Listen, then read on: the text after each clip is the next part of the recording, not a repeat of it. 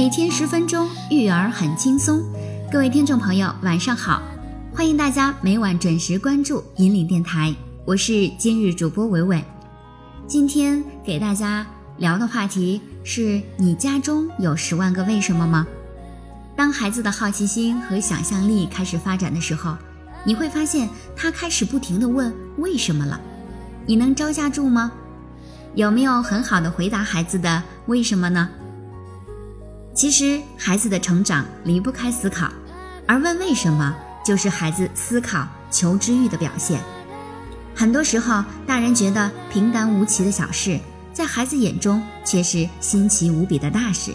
孩子会问：小鸟为什么会飞？我为什么不会飞？天会不会塌下来？什么时候塌下来？没生病为什么要去打针？等等，这样或者那样的问题，有时会问得我们家长也招架不住。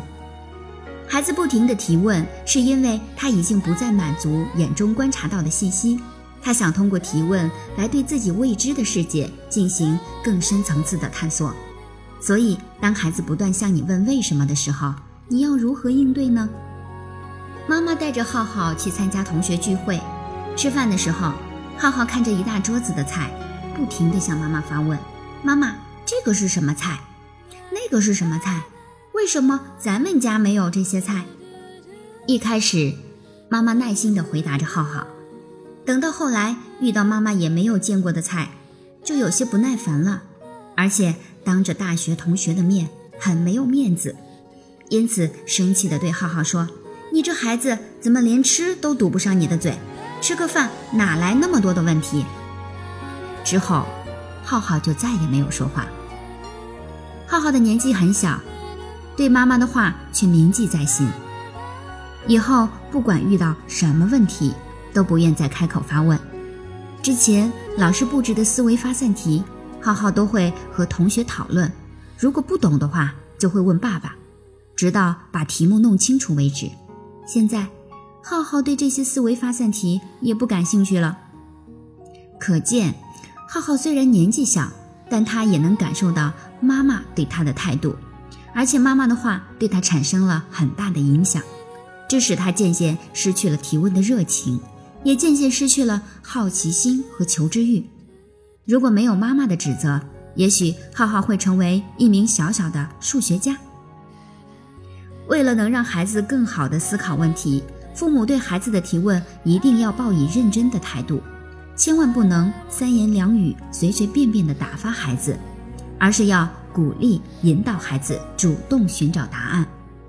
针对上面的案例，浩浩的妈妈可以对浩浩说：“呀，妈妈也不知道这是什么菜，你去问问叔叔阿姨好不好？或者等一会儿咱们去书店买一本菜谱，一起来研究研究好吗？”这样既保护了孩子的求知欲，又会使孩子为自己能够提出连妈妈都不知道的问题而感到自豪。晨晨特别喜欢鱼，常常盯着家里的鱼缸看。妈妈，鱼会不会睡觉？为什么我们什么时候看它们，它们都在游啊？它们不会累吗？鱼也会睡觉啊，它睡觉的时候你也在睡觉啊，所以你只是没看到鱼在睡觉。妈妈说：“那鱼是怎么睡觉的？是躺在鱼缸底下睡吗？”晨晨又问：“不是的，鱼是不会躺下的，它们会躲在小假山里，一动也不动，那就是在睡觉呢。”妈妈耐心地说着：“妈妈，那鱼在睡觉的时候会闭上眼睛吗？我听王爷爷说，鱼是不会闭眼睛的，对吗？”“嗯。”因为鱼没有眼睑，所以不会闭眼睛。那鱼为什么没有眼睑呀？晨晨问的问题一个接一个。晨晨，你把妈妈给问住了，妈妈也不知道该怎么回答这个问题。要不你和妈妈一起上网查询一下吧？好啊，好啊。晨晨开心地说。通过网上查询，晨晨不仅知道了鱼为什么没有眼睑，还知道了鱼是如何在水中呼吸的。并亲自用手臂代替鱼鳃给妈妈讲解了一番。晨晨真是了不起，这么小就知道这么多知识了，也许长大了能当一个科学家呢。晨晨听了妈妈的夸赞，咧起小嘴，开心的笑了。有的家长会觉得，孩子提出来的问题不过是一时的心血来潮，有时间的时候就回应两句，没时间的时候就敷衍两句，甚至指责孩子问题太多。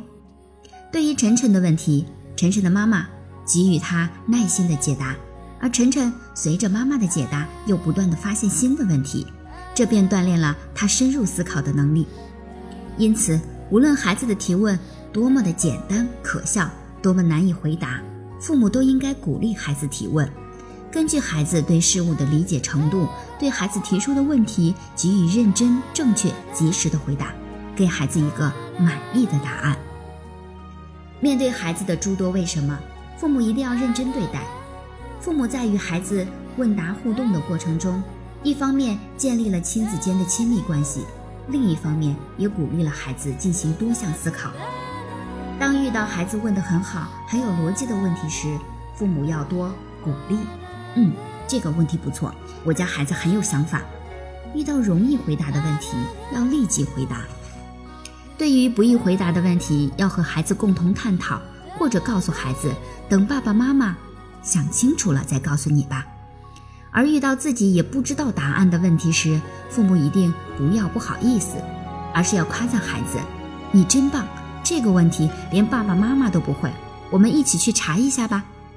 面对爱提问的孩子，父母需要特别注意以下三点：一、重复问为什么是在宣泄负面情绪。当孩子不断重复问一个问题的时候，比如为什么要去幼儿园？为什么我不能和姐姐出去玩？为什么非要参加比赛？